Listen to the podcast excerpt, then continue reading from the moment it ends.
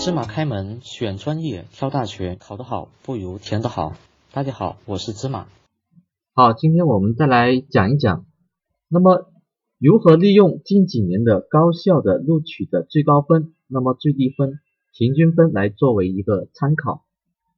那么家长和考生，那么还应该特别注意这三个分数线啊。那么即是这个高校录取的往年的最高分、最低分、平均分。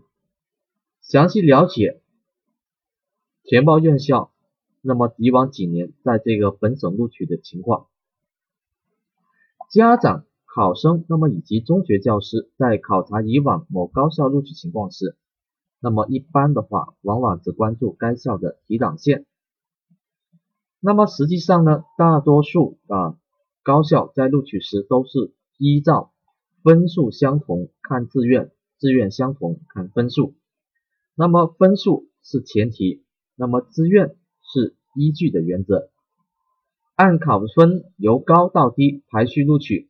那么由此可以看出，所谓提档线实际上是一条最低程度的必要条件。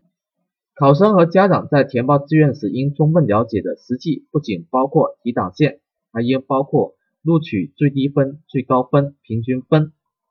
那么还有。该高校三年来在该省录取的最高分，还有最低分。那么像这个最低分，那么就意味着考生能否接近进入该校的门槛。那么像平均分，那么就意味着考生能否有把握进入该高校。那么最高分，这个是意味着考生能在该高校中可选哪些专业。那么其中最为重要的是平均分。如果考生的考分在该校录取平均分的附近，那么被录取的可能性较大。但是大家都依据平均分，就比较容易导致扎堆。那么这是关于这个最高分、最低分、平均分的一个讲解。更多内容请关注微信公众号“芝麻高考”，感谢关注。